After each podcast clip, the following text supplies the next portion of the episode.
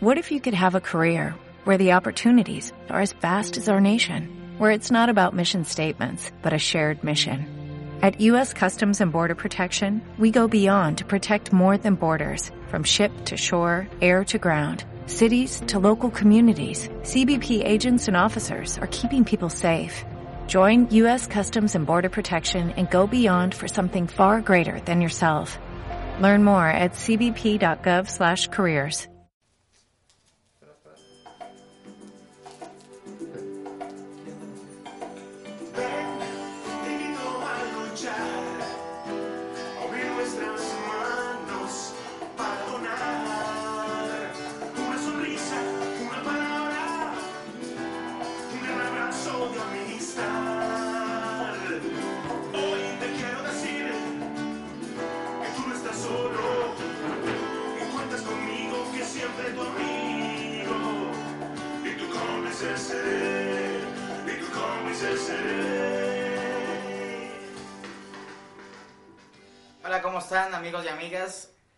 es el primer podcast de Cómplices AC que apoyamos a todo paciente que vive con cáncer y estamos muy orgullosos de, de comenzar esta nuevo, nueva etapa de, de- en estos medios digitales, en esta nueva tecnología de cómplices.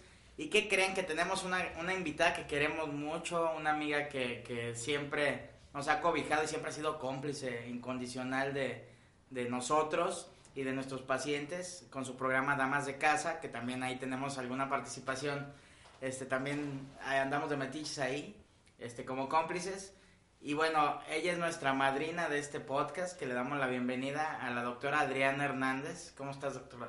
Muy, muy contenta, José Carlos, muy buenos días y sobre todo, pues muchas gracias por invitarme en, este en esta nueva etapa de cómplices eh, que adecuado a los medios electrónicos no puede quedarse atrás. Además, tú eres ingeniero en sistemas, Claro, claro, que claro. tu- es tu, tu profesión y tu rama. Así que pues nosotros dentro de nuestra profesión vamos a tratar como siempre de apoyarlos. Creo que tenemos una gran responsabilidad actualmente las autoridades, la sociedad, nosotros como profesionistas, ustedes como asociaciones, que tenemos que estar unidos. Y la única manera de estar unidos es a través de informándonos. Y estas son las redes sociales que queremos que sigan creciendo. Que queremos unirnos en esta cadena de amor a través de diferentes eslabones. Claro, y, y esa es la intención. Es un podcast dirigido sobre todo a pacientes co- oncológicos y hematológicos con cáncer. Y bueno, también invitaríamos a algunas asociaciones civiles, que, que es la parte medular. Este, lo que quiere cómplice es compartir los micrófonos un poquito con instituciones de la sociedad civil, sobre todo que, que sabemos cómo trabajan y, lo- y los encontramos en los hospitales, sobre todo los hospitales civiles. Y compartir un poquito también de la, de la enfermedad que es el cáncer, de, de los factores de riesgo, de algunas este, señales que dan algunos tipos de cáncer, de campañas también que están sucediendo alrededor de, de, de- todo nuestro, eh, nuestro caminar en este tema de- del cáncer, la incidencia que tienen algunos tipos de cáncer que se están presentando nuevamente. Entonces, esa va a ser la dinámica que vamos a tener en este podcast. No hay, no hay ningún cáncer, eh, digo, perdón, no hay ningún podcast, Adriana, de cáncer en específico, aunque sabemos que el podcast de Damas de Casa cubre pues, diferentes temas y este ahí, ahí estaremos también al pendiente, pero, pero tal cual como cáncer no hay ningún podcast y yo creo que vamos a ser el primero Claro. de, de, de, de los que vengan atrás, ¿por qué no? verdad? Entre más seamos y más información. Entre más información yo creo que es, es la parte medular, Ujú. la prevención antes y la detección oportuna antes de que la parte este, curativa, ¿no? Fíjate que eso me parece interesante y sobre todo, José Carlos, todo principio pues debe de partir de un punto. Eh, yo creo que, si me lo permites, a mí me encantaría entrevistar. Ah, excelente. Ahora yo voy a ser tu entrevistadora eh, y yo quiero platicar que para que usted pueda entrar en contexto, que usted conozca quién es José Carlos y quién está detrás de José Carlos, porque no es él nada más, es un gran equipo, pero le ha costado mucho trabajo convencer conciencias. ¿Por qué no nos platicas, José Carlos, cómo inicias tu caminar en este universo del cáncer y qué fue lo que te fue llevando hasta donde estás actualmente? Bueno, pues fíjate que es una, es una historia que hace mucho que no la platico. fíjate. Compártela. Deja, déjate, comparto un poquito. Este, José Carlos es un ingeniero en sistemas. Soy el, el menor de tres hermanos. Eh, papá ah, militar, abuelo militar general. Y este, y bueno, en la casa muy derechito se marchaba siempre. Este, una educación muy conservadora. Este, de mamá este, sinaloense. contador. Dedicada al hogar. Dedicada al hogar, ella era contadora, nunca ejerció, eh, llevaba las cuentas del hogar y las administraba muy bien, por cierto, pero este, eh, totalmente dedicada al hogar y a la educación de, de sus hijos, ¿no? Y, y yo, yo creo que tuve una infancia muy bonita, este, una, una infancia que nunca me faltó nada. Y sin embargo, yo- desde ahí ya empezaban a hacer la, la, la parte de ayudar. Yo siempre platico una anécdota que, que me sucedió con mi papá. Teníamos unos hoteles enfrente de la central este, camionera vieja, aquí en, Aquí en aquí en Guadalajara, Jalisco, México, eh, la central de autobuses. Antes, ya ahorita ya, ya la ciudad, la, la, ya está dentro de la ciudad La envolvió. prácticamente, la envolvió, pero antes estaba a las afueras de la ciudad. Entonces había unos hoteles que eran de mi papá. Este, era, era el Hotel Rosa, el Hotel Rin, por si alguien nos está escuchando de aquí de Guadalajara, este, que aquí grabamos, aquí estamos, pero para los que, lo- los, los que están aquí que ubiquen, Jalisco, México. México, este, el Hotel Rin, Sena, este, el Hotel Morelia y el Hotel Rosa era mi papá. Entonces, en- él cuando llegaba de la zona militar, este, siempre se iba a los hoteles a ver cómo andaba el asunto, toda esa parte. Y yo estaba, yo creo que tendría unos seis años más o menos, cuando era un domingo y mi papá me da mi domingo. Y pasa un niño, pasa un niño pidiendo este, una moneda para comer. Y, y me dice, oye, ¿no me das una moneda para comer?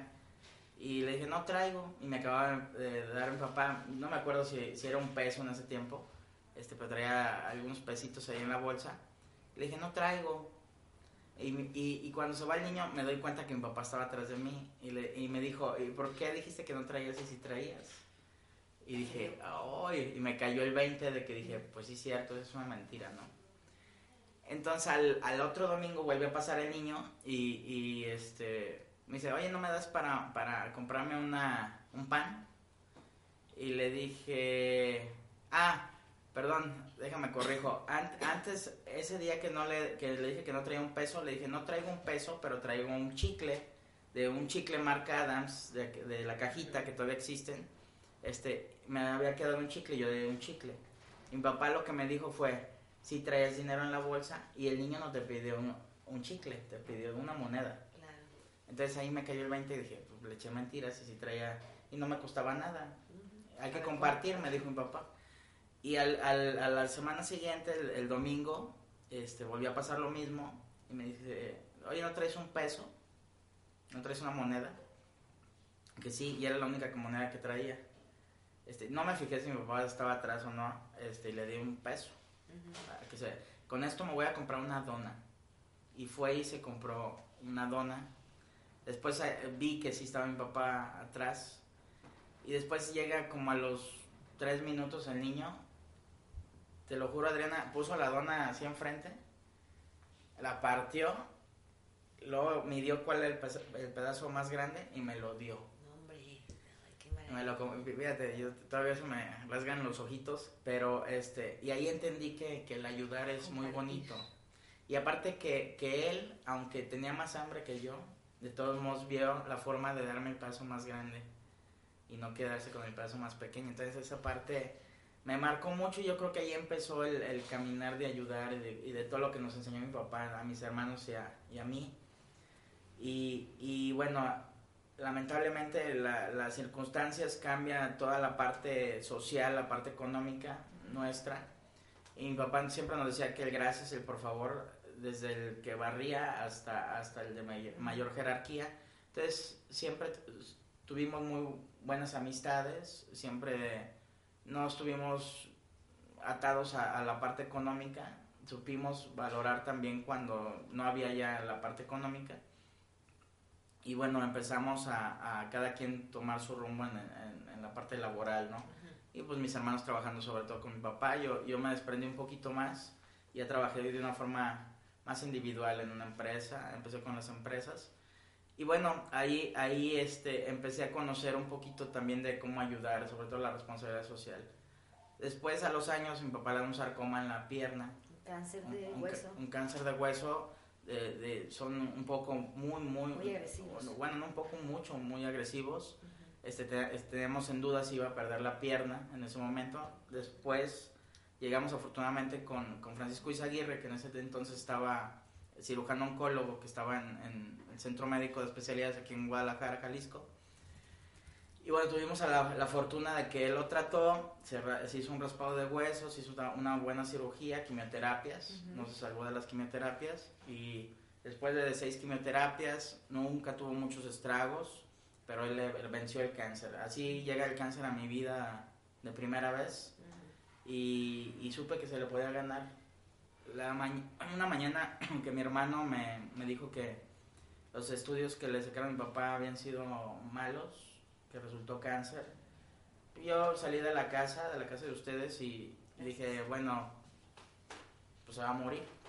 Eso es lo que pensé. Cuando llegó al trabajo con Ricardo Rea, que era mi jefe, que le mando un saludo, es una, es, un, es una persona que yo quiero mucho. Y le dije a Ric Ricardo, me habló para regañarme a la oficina por algo de, de, de chamba. Y cuando llegué a la oficina, pues ahí, ahí troné, ahí solté todo, ¿no? Y, y le compartí a Ricardo en ese momento que pues mi papá se iba a morir, tenía cáncer, entonces sí fue duro. Y en el caminar lo vimos un tema que se podía ganar, pero también vimos la otra situación. Teníamos en, el, en los mismos pisos del, centro médico, teníamos amigos de mi papá con metástasis en general. Este, entonces también supimos que era mortal, era una enfermedad que, que realmente lo que nos preocupaba, que era mortal, pues sí existía también, ¿no? A mi papá le estaba yendo muy bien, pero a, a otras personas no le estaba yendo tan bien.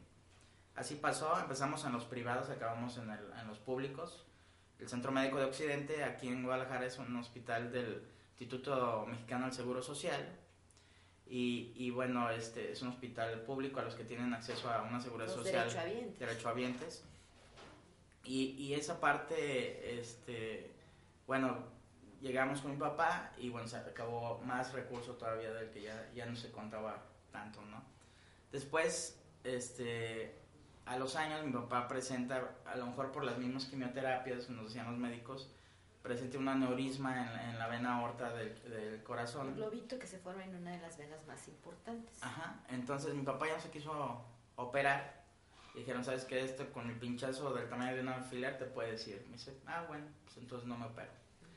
Y como buen militar y como gente de antes, tú, tú, tú conoces cómo era de carácter pues la, la, lo que ellos decían se hacía, uh -huh. tú no podías este, cambiar eso. Entonces eh, le, le, dijimos, hazlo por nosotros, dijo no, porque soy yo el que me voy a meter a la cirugía, a la cirugía es una cirugía delicada, de 50% de probabilidades de que salga y que no, entonces no me la hago, lo que dure.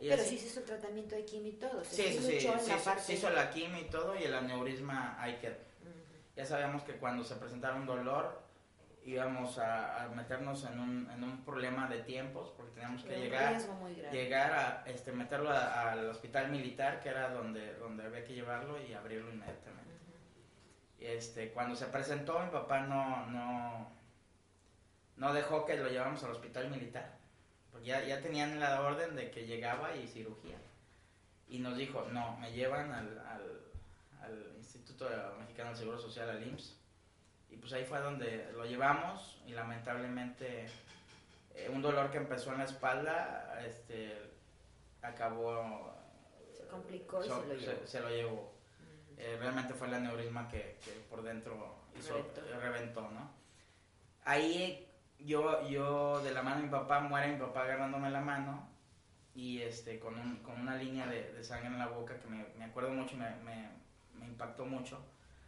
Y este y es cuando le digo te quiero fíjate que yo antes no decía mucho te quiero a la se gente. acostumbraba mucho no nos y, enseñaban a decir sí sí sí. entonces el, el, el, te quiero salió ahí le dije te quiero mucho este y pues lloré y todo. Le di un paro cardíaco salí otro y otro fueron como cinco y al final pues, se fue fue una pérdida muy grande para mí yo creo que uno de los dolores más grandes que he tenido fue con mi padre con mi madre como que trabajé un poquito más la parte de la enfermedad pero mi papá fue devastador. Gente que llegaba al funeral, yo me colgaba y lloraba y berreaba con él, ¿no? Y no compartí muchas cosas por el trabajo. Y también eso, eso lo valoro mucho, fíjate, el trabajo no lo es todo, es un medio, exactamente es un medio para, para conseguir recurso económico para subsistir, pero, pero pierdes muchos momentos importantes de, de la vida, ¿no? Después sigue mi mamá con la diabetes, llega la demencia senil, llega la diabetes, baja de potasio, de sodio, y bueno, el caminar por los hospitales fueron como tres años, este, eran internadas de 15, de 15 días, un mes, desgastante para mi hermano y para mí, mi hermano no estaba presente en el momento. Y ahí empecé a valorar que, que había mucha desinformación, no sabías a lo que te enfrentabas, no sabías a lo, lo que vivías. Y, y bueno, la, la, familia, que éramos muy unidos y todo se, se, estaba, eran papás grandes, mi mamá me tuvo a los cuarenta y tantos años. Eh, entonces, eh, la familia muy unida ya no tenía los pilares que eran mamá y papá, ¿no? Entonces sí, sí fue di difícil, porque toda la familia de mi mamá, que, que, era la familia más grande que teníamos aquí en México, estaba en Sinaloa. La familia de mi papá, su hermana se casó con un, un dueño del circo, de circo, el, el circo Hermanos Suárez. Y ellos se fueron a Centroamérica mucho tiempo y ahorita siguen allá. Entonces, eh, la familia de circo no estaba aquí y sigue lejos, ¿no? Entonces, prácticamente, aunque crecimos, crecí una parte también en el circo, por, los, por la familia de, de, la, de mi tía, del hermano de mi papá, este, la familia de Sinaloa la, la visitábamos continuamente después de estar mi abuela y también ya no, ya no fue mucho para allá. Pero con lo, con lo que pasó con mi mamá, este, bueno, la llevó a la muerte. Bueno, fue, fue una pérdida también difícil porque vivió, sufrió mucho, batalló mucho mi mamá. Y son de las cosas que no, que no te explicas cuando la gente es buena porque él batalla sí, mucho para, para irse. Claro que todo, todo es por algo. Y yo creo que algo que dejó mi mamá aquí fue cómplices.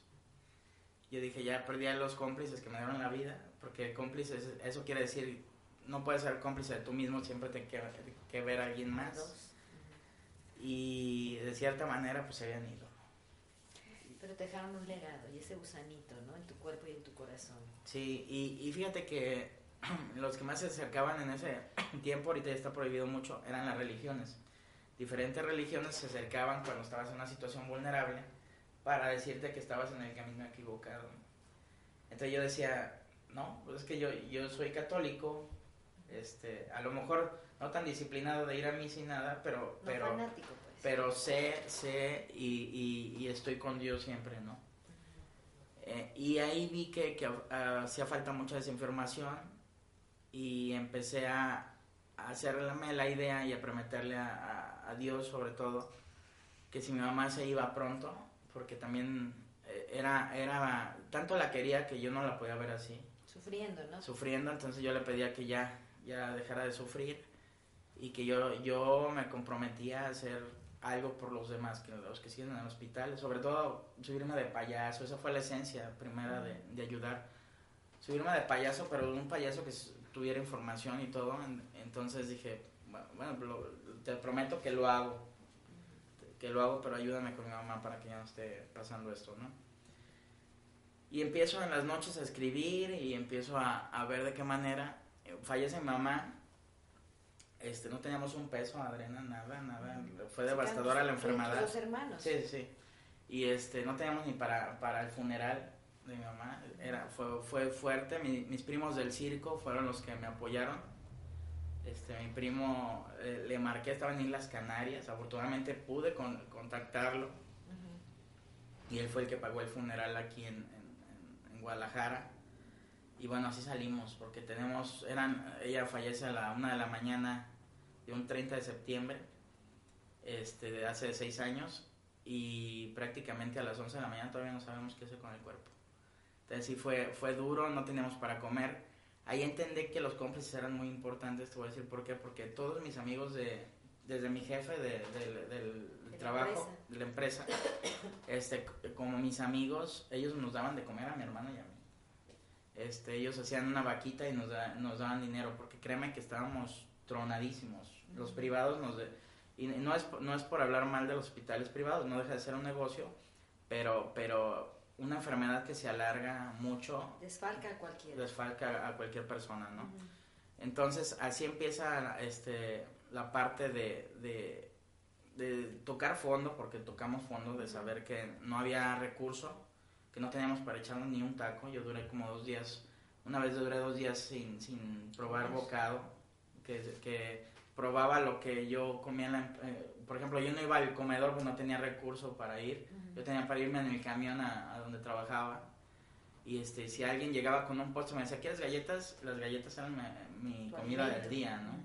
Y se los digo, la verdad, no, no, no por causar lástima ni nada, se los digo con, con el aprendizaje que tomé de- orgullo, del ¿no? momento y el orgullo, porque sé lo que es tener hambre, sé lo que es este, tener a tus papás en, en un hospital este, padeciendo una enfermedad devastadora y ver alrededor que, que puedes ayudar de muchas maneras, porque ayudaba al que estaba a un lado, le cuidaba a su mamá con cáncer de hígado, este, y él se iba a trabajar en la noche, entonces yo cuidaba de su mamá. Y a tu papá al mismo Y- tiempo. Sí, y a mi mamá y luego a mi papá. Entonces, eh, yo nunca, ca- fíjate, yo tengo, tengo hijos, un- unos hermosos hijos, pero nunca les cambiaba el pañal porque era muy asqueroso, Adriana. Entonces, con mi mamá me tocó cambiarle el pañal a mi mamá. Y tú sabes que ya un adulto no es igual que un bebé, ¿verdad? Claro, y también al vecino de tu mamá y a lo mejor a, la, a Sí, sí, sí, les ayudaba ahí con las enfermeras y todo, entonces eh, la vida me enseñó de que de- la vida, la vida lo, lo que no hacía lo hice con mis padres, entonces después ya me enseñó de que, de que bueno, no, no puedes decir yo no puedo porque no existe la palabra, tal cual, cuando hay amor y todo se puede, y ahorita lo hago, inclusive con un desconocido le puedo cambiar un pañal y no me pasa nada, ¿no? Parte de dar la mística del servicio, la vocación de dar Claro, en- Que lo y, y- y fíjate que así empieza cómplices. cómplices eh, y vuelvo a mi trabajo, me integro después de un mes. La verdad la empresa fue muy noble. Este, mi jefa fue muy noble también en, en todo, todo, todos los compañeros, todos. Sin ellos no podría haber estado más tranquilo también. Llego a la empresa a retomar actividades y este, lo primero que hago me meto a internet y busco payasos. Y me doy, me doy a la tarea de liderar un grupo de discapacidad dentro de la empresa donde trabajaba por 18 años. Y aparte me meto a lo de payasos y les platico, oye, vámonos a los hospitales a- de payasos, ¿no? Y encuentro a batas blancas del UDG, que ya no existe. Batas blancas del UDG eran estudiantes de medicina que se vestían de payasos e iban al piso, al piso 7 del Hospital Civil Nuevo este, ellos iban entre semana, entonces no podía porque trabajaba, entonces me dio ya la tarea de, de pedir un permiso y acompañarlos. Y me pongo una bata blanca de, de médico y nos subimos pintados de payaso. Yo me pintaba de payaso de vez en cuando, me gustaba y, y hacía cosas en el circo cuando estaba pequeño, entonces pues me gustaba, me, me encantaba y no era algo ajeno a mí. Y nos vamos de, de payasos en- en- en, A los eh, a los hospitales civiles y me dan algunas herramientas como una- un talco, una, una un, un peine grandote, este, sobre todo para hacer clown, para hacer la parte del payaso. Y ya subo y llego con una niña y le dije, hola, ¿qué tienes? ¿Cómo estás? Entonces, te- Tú te- caracterizado sí, de sí, payaso. de payaso. Ujú. Digo, te ves triste. Y me dice la niña con las dos manitas, me dice, pues ¿cómo no voy a estar triste si me estoy muriendo de cáncer? Ah, caray. Entonces ahí es donde me ca- cae el 20 que, que el payaso está desarmado también en una situación así. Entonces empecé a, a- ver de qué manera podía hacerla sonreír en ese momento. Traía talco en una bolsa, traía una, un cepillo en otra y pues le eché el cepillo y empecé, ah, vamos a sacudir la mala vibra. Y empezó a salir un maderón que se empezó a, a carcajear enorme la niña. Y, este, y ahí entendí que, que en los hospitales también se vale sonreír. Y así llegué con asociaciones civiles, sobre todo con Fondo Unido de Jalisco. Estuve trabajando ahí mucho con ellos, haciendo voluntariado. Todavía existe Fondo Unido de Jalisco. Y después me doy cuenta de que los niños con cáncer estaban cubiertos por Seguro Popular y los adultos nadie los veía, nadie los pelaba. No como- estaban cubiertos. Nadie- sí, no estaban cubiertos. nadie los pelaba aquí en, en México, es, pues nadie lo- lo- Pero los cobijaba, ¿no? nuestros amigos que es el seguro popular, ¿no? Sí, es sí. una cobertura legalmente eh, que se le da a través del gobierno a todos los ciudadanos mexicanos eh, si no tienen ninguna otra cobertura de salud, por ejemplo, algún que sean derechohabientes al Seguro Social o al ISTE, que son servicios establecidos dentro de nuestro México.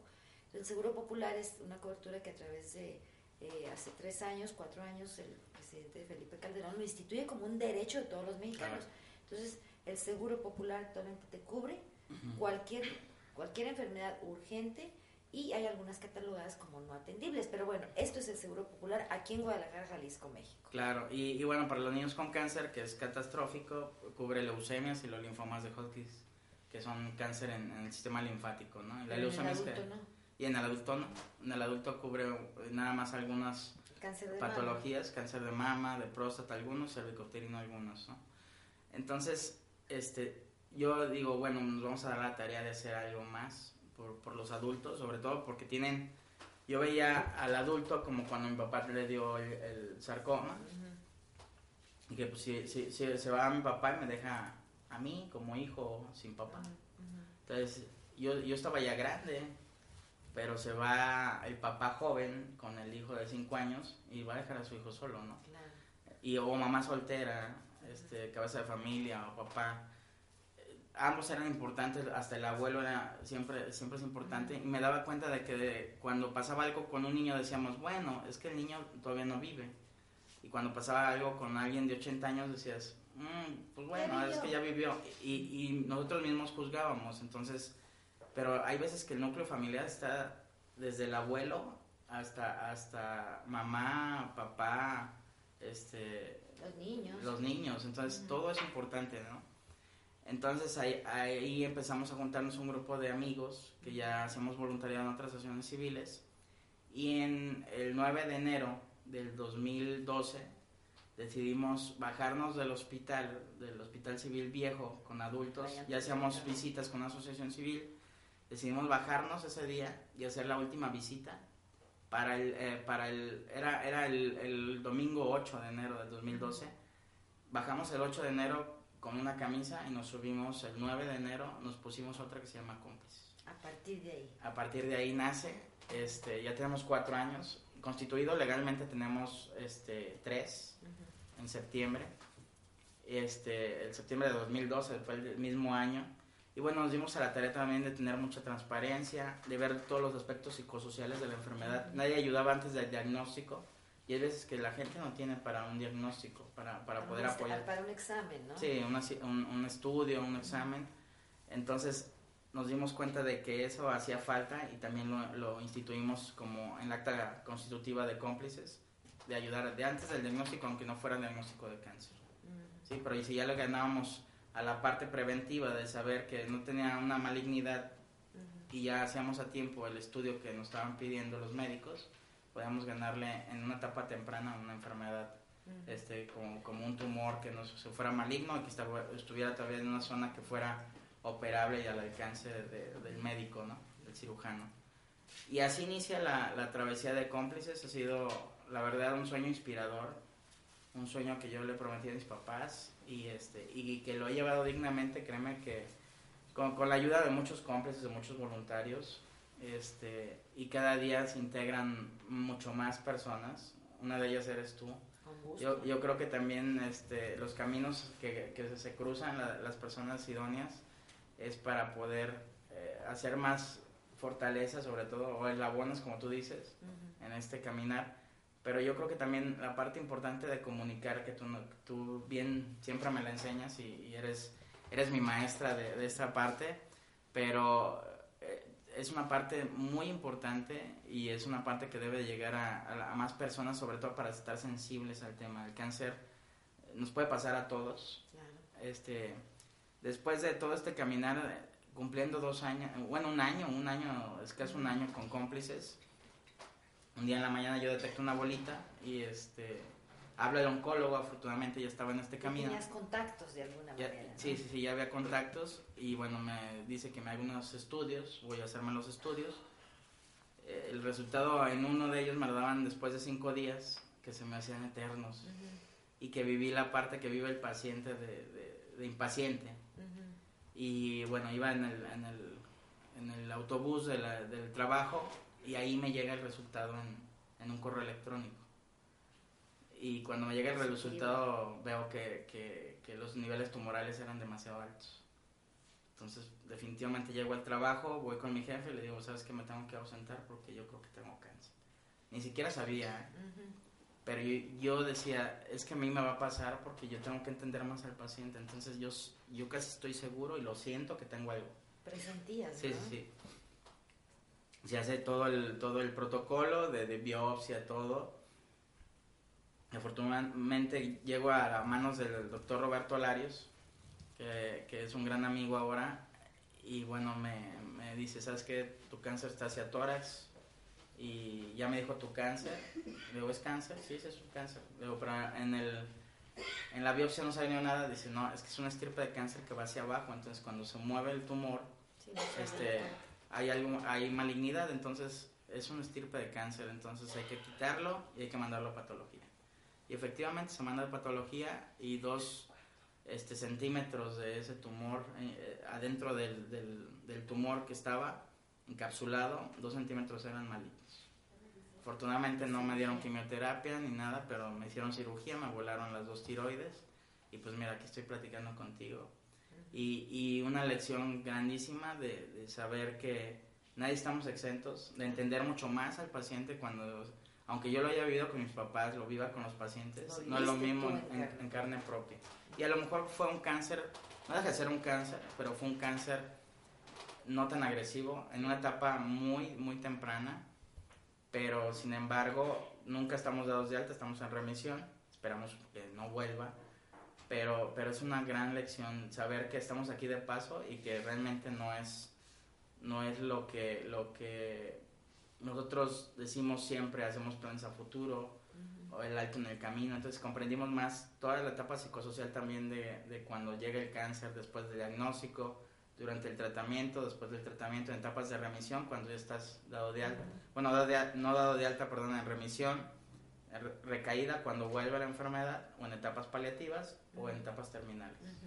Yo creo que aquí lo que tú dices, José Carlos, es muy cierto. No es lo mismo estar de- así que desde, las bar- desde la barrera a estar ya dentro del ruedo y te cambió la perspectiva. Aunque ya traías una sensibilidad muy especial por lo que habías oído con tu papá y bueno, de alguna manera la enfermedad también de tu mami, que empezaste en este camino, vamos a decir, el dolor y sufrimiento, pero nunca como cuando te vi a ti que dijiste, tengo que hacer algo, por algo Dios me está mandando esto y mi misión y mis caminos se seguirán dirigiendo a ayudar a más gente. Tenemos que ir a un corte, pero vamos a invitar a nuestros amigos porque estamos desde Guadalajara, Jalisco, México, para que continúen con nosotros. ¿Qué te parece? Claro, regresamos.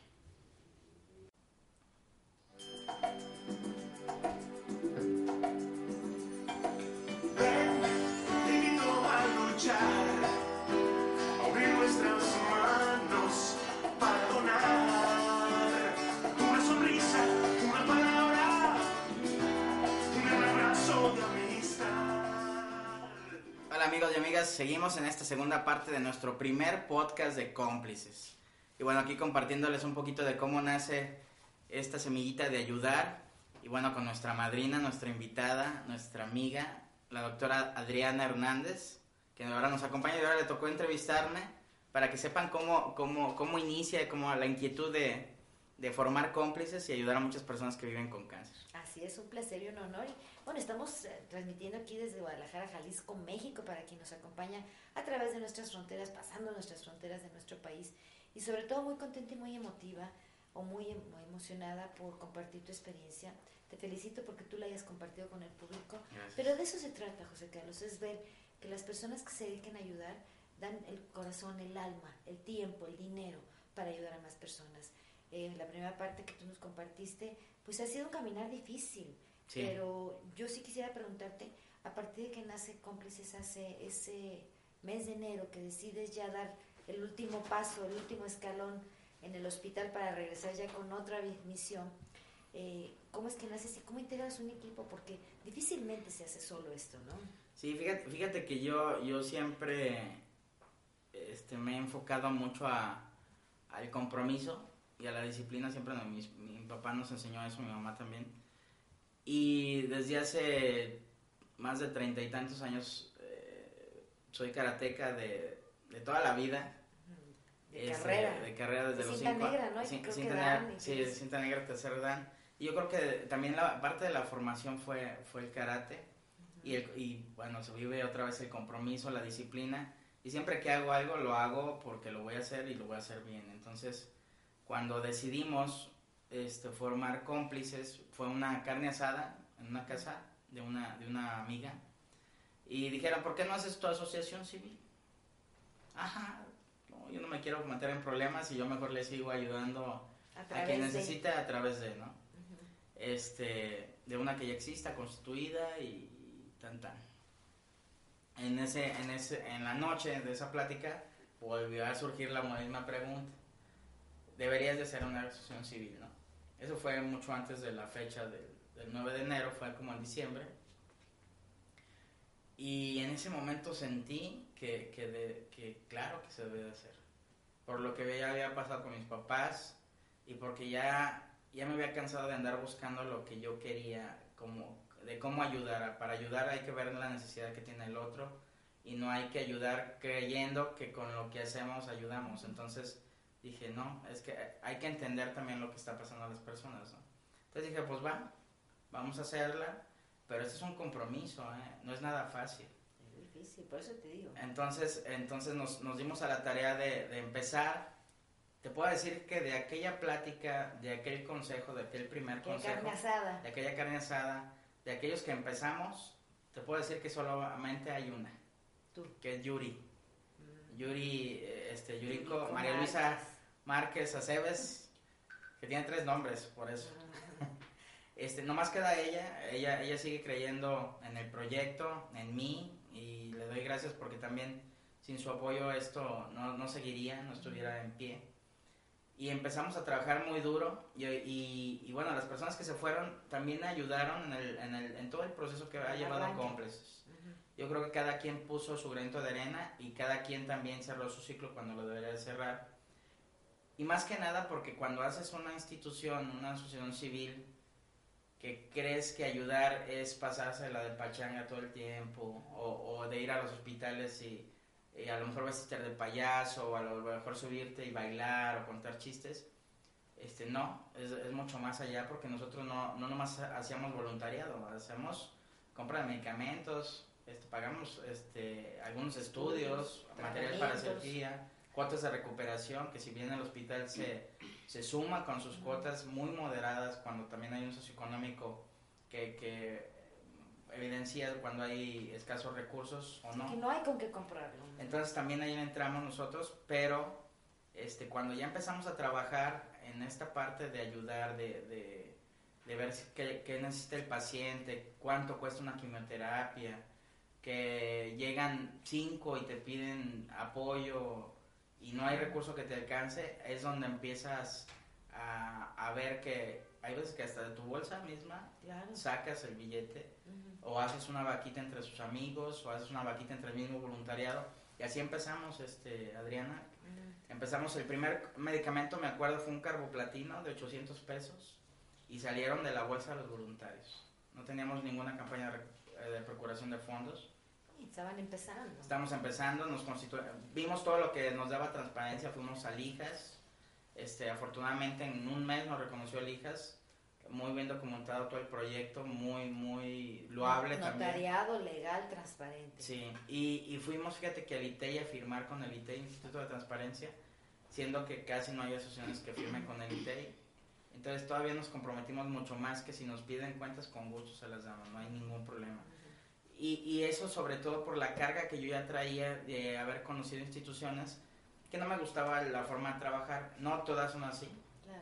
no todas son así. Este, habemos muchas que trabajamos muy bien y con todo el corazón para poder ayudar a las personas y sobre todo trabajamos por el fin que son que son las personas Ujú. y la sociedad y acordándose que cómplices nace de una de una experiencia personal mía pero sin embargo yo creo que mucha gente que está dentro también trae su misma experiencia personal en ayudar por alguna situación que le pasó en el camino alguna algo que les mueve en su corazón para, para estar y por eso están sensibles. Yo creo que todo el equipo que forma cómplices es sensible. Y bueno, tenemos ahorita el psicólogo Hugo Sánchez, que no es el futbolista. Es- Homónimo de Hugo. eh, Sí, sí. Tenemos a Ana Chávez, que es nuestra nutrióloga. Tenemos a Yuriko, que es la que coordina la campaña de Recicla contra el Cáncer.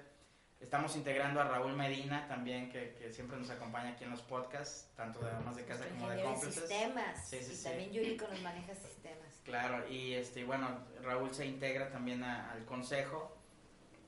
Prácticamente somos un consejo muy pequeño, pero muy comprometido. Entonces, eso es lo que buscamos. Ya no buscamos el gran consejo con el que iniciamos, Porque era, eh, fíjate que una de las experiencias también, ahí te vas dando cuenta que un, tomar, tomar un consejo grande, que a lo mejor se integren todos los que empezaron, pues no se puede, es más difícil ponerse de acuerdo. Más de dos es difícil. Sí, entonces, entonces siempre, siempre en el caminar te vas coachando tú solo, nadie nos ayudó. Y ahora nosotros ayudamos a no- otras instituciones para que no les pase lo mismo. Entonces así inicia este caminar de. Bueno, es una campaña, vamos a decir, es una labor titánica, una empresa titánica, que obviamente eh, va más allá, como tú dices, de llevar la sonrisa o de llevar el juguete el día del niño al hospital. Eh, creo que va más allá porque ustedes se han preocupado por prepararse, me consta porque lo he visto. Eh, la etapa de procedimiento o el paciente que tiene un cáncer pasa por una serie de etapas. La sorpresa de saberlo, la incertidumbre, el temor, etcétera, etcétera, etcétera. Ustedes se han preocupado por prepararse. Ustedes no solamente se dedican a conseguir los medicamentos, llevar los juguetes, llevarles la sonrisa, sino también llevas un acompañamiento y para eso se han preparado siempre de la mano de las autoridades, que quiero decirles a nuestros amigos, para que lo sepan, José Carlos, los hospitales civiles, ¿quieres platicarles Claro. cómo están constituidos? Bueno, este, los hospitales de, civiles de aquí de, de Guadalajara, México, son nuestros hospitales regionales, puede decir uno de los Orgullo. ho- hospitales regionales orgullosamente mexicanos y jaliscienses. Zapatillos. este, que son punta de lanza de muchos grandes médicos que andan no nada más en México, alrededor del mundo, porque créanme que van más allá de su hospital escuela, Es un OPD, un, un organismo no pu- sé, público público descentralizado. descentralizado, no depende de la Secretaría de Salud, Claro. genera sus propios recursos. Claro, y aparte ten- tiene el, el Congreso en Avances en Medicina también, este, que, que siempre nos, nos han invitado cada, cada año a participar. Entonces, cuando llegamos nosotros a, a constituir cómplices, buscamos una institución que nos dejara también jugar con, con, con la parte de ayudar, que nos permitiera el, el, el tener un voz y un voto. Y creo que eso es lo que hay con hospitales civiles. En, en, en hospitales civiles tu opinión cuenta como tanto como asociación civil como como persona y como paciente. ¿eh? Entonces eso fue también lo que nos motivó para, para poder dar opinión lo que, hace, lo que hacía falta en el piso 9, hablando de adultos, en el hospital civil este antiguo, que es el Fray Antonio Alcalde, aquí en, Guadalajara, un fraile que dejó un legado impresionante español.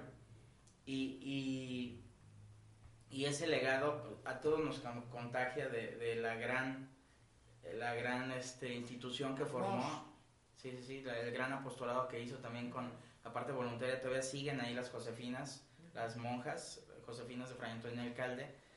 Y con todo este caminar nos empezamos a preparar en tanatología en psicología.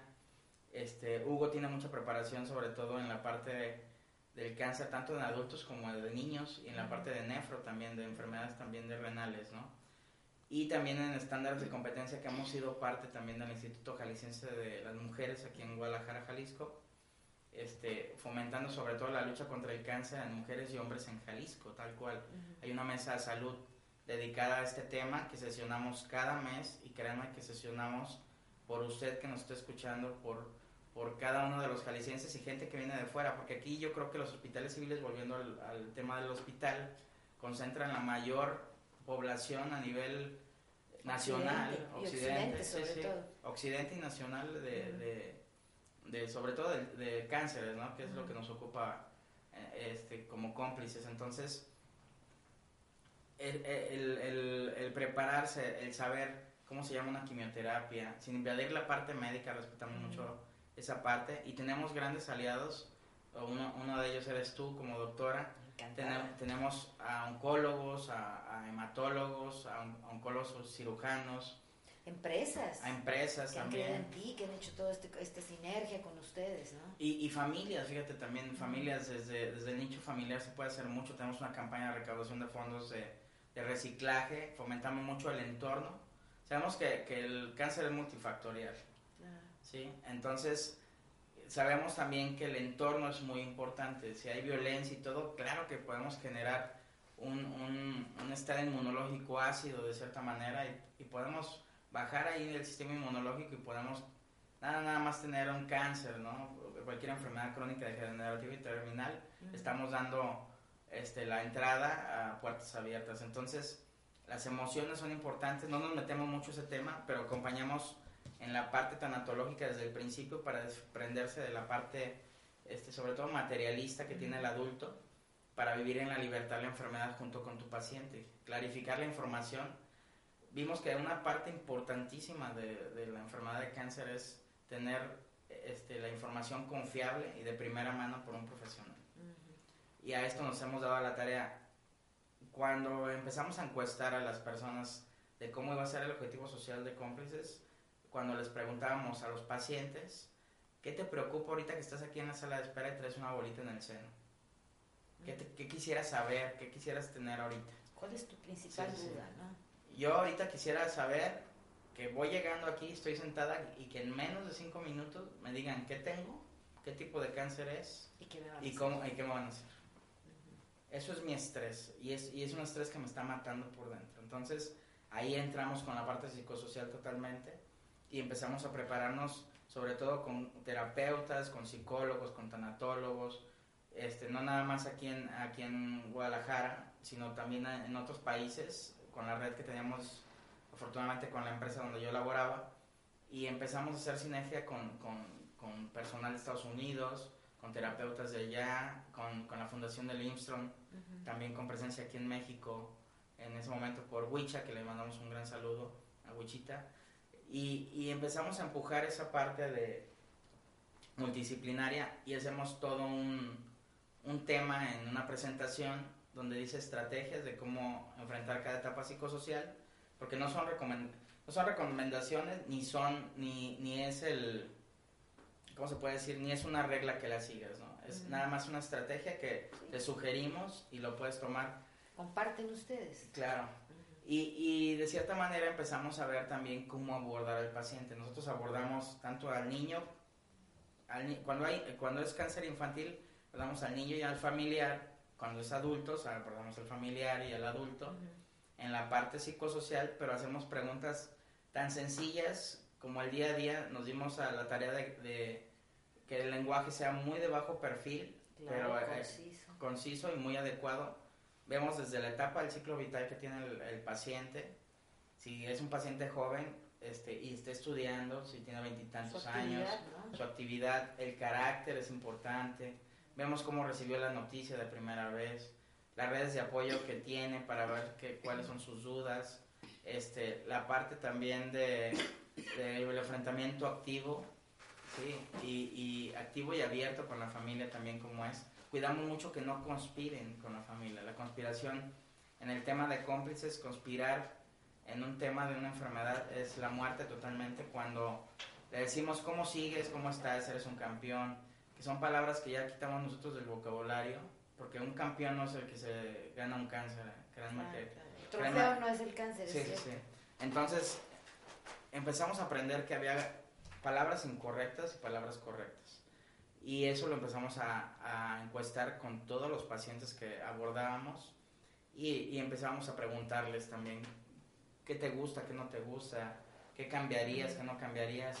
Este, hiciste un alto en el camino y estás preocupado porque tú eres el proveedor Ujú. o eres estilista y te quitaron un seno y ya no puedes levantar la mano a más de 30 grados, entonces tienes que cambiar de roles y de responsabilidades, ya no puedes trabajar de eso, cuando de eso te has sostenido toda la vida, entonces empezar a, a enseñar a la persona a vivir con el cáncer en su proceso Y adaptarse. y adaptarse al cambio también, entonces eso es importante, yo creo que en Jalisco no había alguien que lo hiciera, ahorita afortunadamente, no digo que sea una copia, afortunadamente están saliendo instituciones este, sobre todo en las privadas similares, qué bueno, sí, y qué bueno que, que, que haya más porque créanme que cómplices no, no va a tener las manos suficientes para atender a tanta población que lamentablemente, Adriana, cada día hay más personas con cáncer, este, estamos hablando ahorita del cáncer infantil eh, que está próximo el 15 de febrero, Es el Día Mundial de la Lucha contra el Cáncer. Sí, y es la primera causa de muerte en, en niños en México después de los accidentes. Entonces tenemos un, un problema Entre los 5 y los 14 años. encima, claro, claro. Entonces, pues eso es lo que, lo que estamos haciendo nosotros, hacer medicina preventiva, ¿sí? Y la, y la medicina curativa, que ya la tenemos, llamarle a la población para que siempre, siempre se fijen en el gran trabajo que hemos realizado. Ahorita ya como cómplices llevamos 16 mil personas eh, apoyadas desde el principio. Digo, Forma- de co- indirecta. de forma concurrente. Acompañamientos, señalamientos, información. visitas, todo eso. Y, y bueno, tenemos también a 73 pacientes apoyados desde el principio hasta el final, con más de 132 apoyos eh, de forma recurrente. No, no, no lo apoyamos una vez y lo abandonamos, ¿no? Y tenemos a 17 pacientes en remisión, cosa que ya no hay enfermedad. Pero este, hay, hay, hay control. hay control y, y si no fuera por el benefactor que nos ha llevado en la campaña Recicla contra el Cáncer, que es de reciclar PED, aluminio y tapas, a los hospitales civiles, a cómplices que lleva este, este proyecto, su material, sin ustedes que nos están escuchando como benefactores, sin los que se unan que también nos están escuchando para, para formar parte de esta campaña Recicla, no podríamos ayudar a tantos pacientes, definitivamente. Y siempre ocupamos más manos y las asociaciones civiles vivimos de donativos. Y también del voluntariado que los apuntala, ¿no? Claro, claro. Y aparte, y aparte cubrimos una necesidad que ya nos decía nuestra gran amiga Lucina de, de Siriac, Lucina Bravo, este, somos una parte también medular de, de la sociedad que, que está cubriendo cuestiones vulnerables que el gobierno no puede cubrir. Así es. Y de alguna manera, imagínate, si esto no se lograra, ¿qué pasaría? ¿no? Están contendiendo un problema mayor, pero se necesitan recursos. ¿De qué manera tú has logrado los recursos? Ya nos hablabas acerca de la campaña. En esta época de crisis, José Carlos, que estamos viendo que no solamente es a nivel nacional, sino también a nivel mundial, eh, ¿les ha afectado a ustedes en cuanto a la aportación del PET, plástico y tapas? Porque pues de eso de alguna manera ustedes se hacían de recursos, llegaban recursos. Sí, fíjate, fíjate que tristemente hace como unos seis meses, este, yo siempre leo, sobre todo el diario NTR, ahorita que, que- que la verdad es un diario que se le recomiendo mucho. Lean, eh, es un diario que las cosas son como va. No, no hay por qué enmascarar nada y es un diario muy responsable en esa parte, con mucha calidad. Les invito a que lo lean.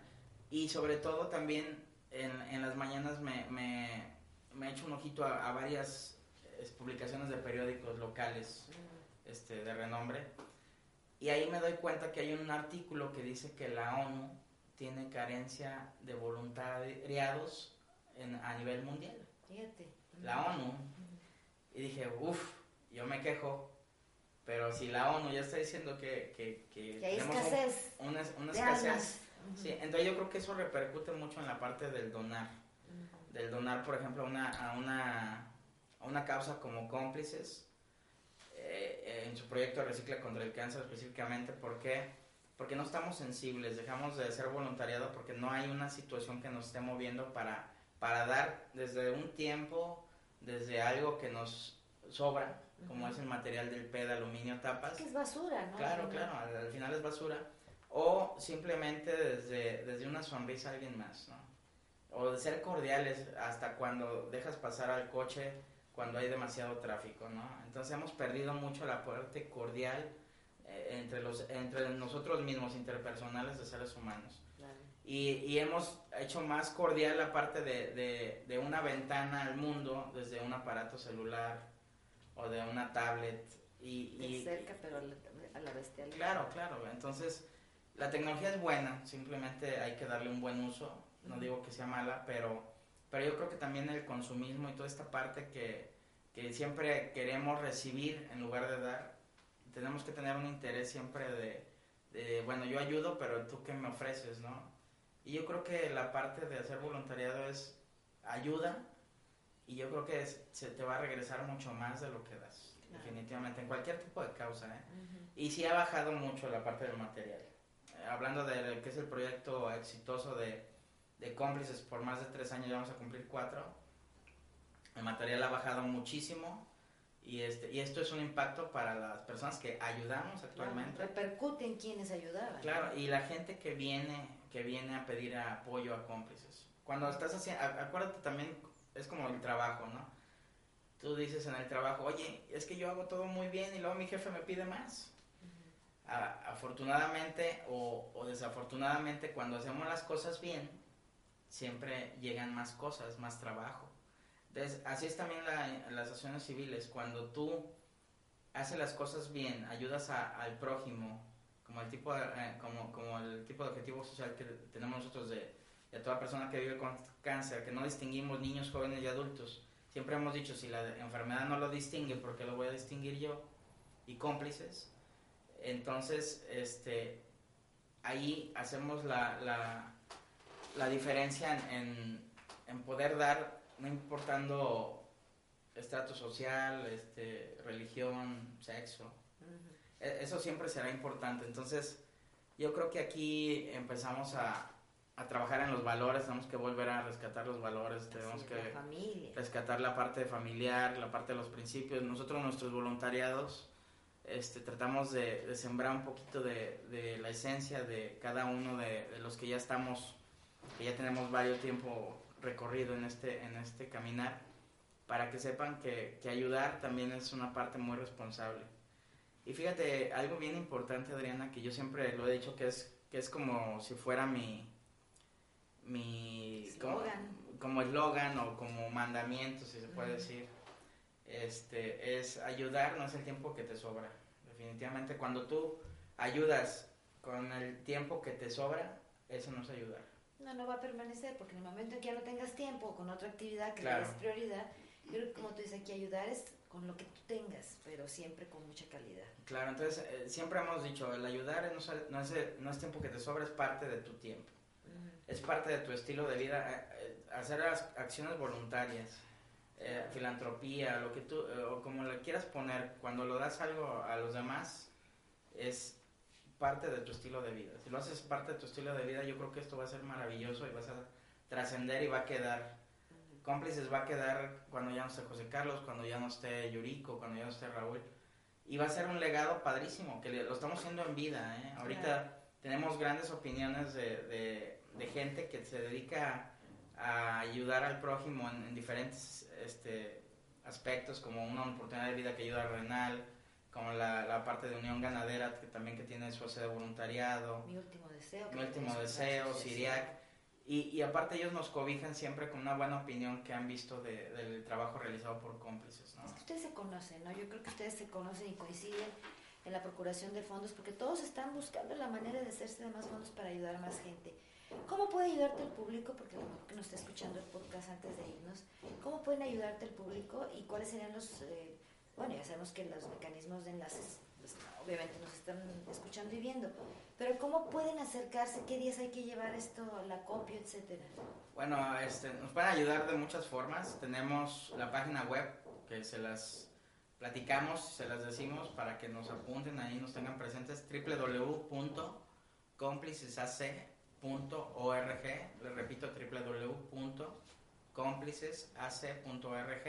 Ahí vienen todos los proyectos que tenemos y les damos también un, un número celular. Es el 17, el ADA 33, Igual, desde aquí, aquí en. Guadalajara, si bien hablan de otro país, es con el código de país 52. Y bueno, el teléfono es 17, 3317, perdón, 28 27 70, 33 17, 28 27 70. Ahí nos pueden estar llamando, cualquier duda, cualquier pregunta y cualquier donativo, bienvenido. Y también tenemos un, un correo electrónico, es contacto arroba. Y bueno, ya saben que todos ahorita estamos en redes sociales que son muy dinámicas y muy interactivas ahí. Podemos platicar muy de cerca en Facebook como Cómplices AC, en Twitter Cómplices AC, en Periscope, que ya nos están viendo como Cómplices AC también. Y bueno, en eh, Instagram también estamos como Cómplices AC para que nos puedan pasar ahí cualquier información, cualquier duda, cualquier pregunta. Con todo el gusto los podemos escuchar. Pues eh, créeme que ha sido un placer estar contigo. Ahora, como dices tú, es mi primera transmisión de su podcast, este que es el inicio de muchos más. Y sobre todo, pues seguiremos en el camino, José Carlos. Claro. Yo creo que mientras estás tú con un micrófono tienes una gran responsabilidad. Pero más allá de la responsabilidad está la misión. El poder ayudar a través de o con las manos de otras personas te da una gran satisfacción. Y al final de cuentas creo que es eso, encontrar la misión. Tú encontraste la tuya, yo creo que todavía la sigo buscando. Pero estoy segura que voy por buen camino. Yo te felicito por esta primera transmisión y pues seguiremos luchando mano a mano y codo a codo a través de cómplices AC y también damas de casa. Muy bien, claro que sí. Y, y créeme que para mí es un orgullo tenerte como madrina de, de este podcast. Este, aparte también de compartir micrófonos de cierta manera en, Damas de Casa, que vamos a estar Con el poniendo punto de vista. del caballero. También vamos a estar subiendo este, este podcast a Damas de Casa para que escuchen un poquito de cómplices. Nos, nos permitimos tomar un espacio también de Damas de Casa para, para compartir lo que hacemos, cómo nace y todo. Y bueno, que este sea el primer podcast de, de muchos también de, de cómplices, sobre todo enfocados al tema del cáncer, que tengan un espacio, una ventana también para compartir, que si bien ya la tienen Damas de Casa, pues aquí sea otra más. Que- Vamos a intercambiar, ¿no? Claro, claro, claro. a lo mejor tus entrevistas con las mías para que vayamos y difundamos más acerca de este mensaje y sobre todo lo que tú hablabas y decías, yo siempre lo he dicho, la prevención es la palabra clave. Si tú detectas algo a tiempo, te generará menos dinero, menos tiempo y menos esfuerzo. Así es. Y bueno, pues les damos las gracias por escucharnos. Este, lo esperamos en otra emisión más de este podcast.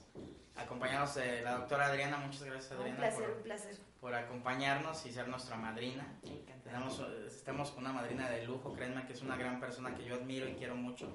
Yo Y bueno, este, cómplices, este, continúa con otro episodio. Escuchen este, está muy interesante. Compártanlo, este, difúndanlo, que ya tenemos un podcast. Y bueno, nos vemos en otra emisión más de Cómplices AC en la lucha contra el cáncer. Y recuerda que la lucha contra el cáncer comienza por ti. holy